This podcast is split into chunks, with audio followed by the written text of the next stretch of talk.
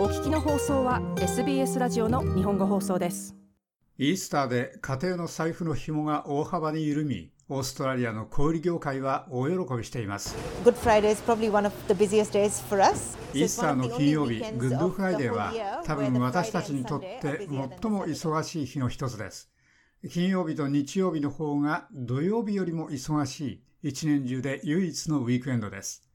ベーカリーのオーナー、アヌー・ハランさんは今週は1日に16時間働き続けましたが、その理由はお客さんからの膨大な需要に応じるためにホットクロスバンを焼いていたからです。36歳のハランさんにとってはこれがパンデミックの規制のない初めてのイースターです。ハランさんは2年前にマーケティングのキャリアを捨ててシドニーのタラ村に自分のビジネスフラワーショップを開店しました。We start at like 9 p.m. of the previous day. 私たちは銅を丸めるために前の晩の午後9時頃に始めます。なぜなら文字通り毎時間ホットクロスバンができてくるからです。昨日の予約は約100個、1500個、さらに1200個。明日の予約は1500個といった感じです。ハランさんでした。ハランさんは2017年にインドからオーストラリアへ移民してきました。そして彼女の成功の秘訣はインドのスパイスが大好きなことかもしれないと言っています。それをチャイスパイスにつけます。そしてフルーツそれ自体に味があります。柔らかいバンの中でフルーツに味を出させるようなことです。これ以上何が欲しいのというような感じです。また、グレーズにもスパイスを加えます。それはオレンジで減らしたアプコです。かなり特別です。ハナンさんでした。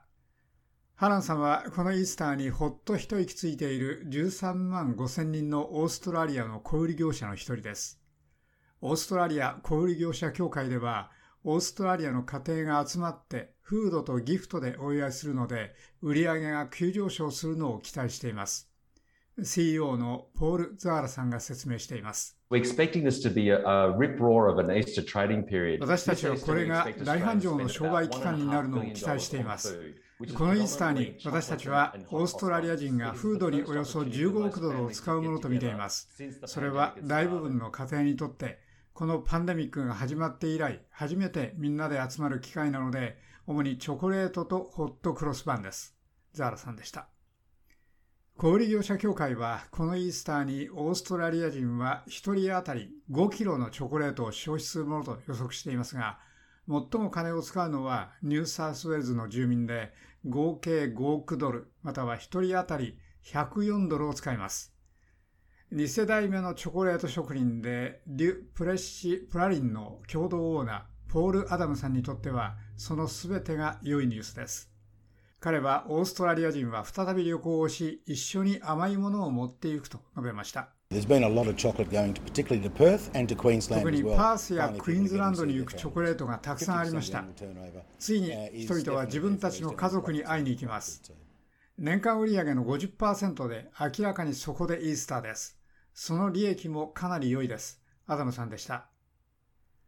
アダムさんのフランス人の父親はスイスでチョコレート作りを学び、短期間スノービーハイドロスキームで働いた後、1961年に一家の最初の店をシドニーに開店しました。彼は彼らの成功の秘訣はこれだと述べました。それは私たちの作るチョコレートの品質です。私たちには全てのお客さんが重要です。サービスと笑顔でいつも彼らと良い冗談を交わせます。それはただお客というよりもほとんど友達のようだと思います。良い品質のチョコレート、それをシンプルにしておくとみんなそれが大好きです。アダムさんでした。しかし全てが伝統ということではありません。アダムさんの品揃えにはホワイトチョコレートのマスクをしたミルクチョコレートのうさぎもあります。コービッドバニーがたくさん売れました。今年はみんなそれが手に入るかどうか聞いていると思います。それはちょっと下火になったかなと思いましたが、明らかに彼らはまだそれが欲しいと思っているようです。アダムさんでした。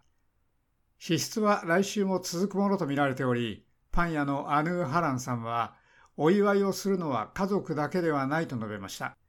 国中の小売業者にとって嬉しいイースターで、COVID 期間中にビジネスを始めるという彼女のギャンブルは報われました。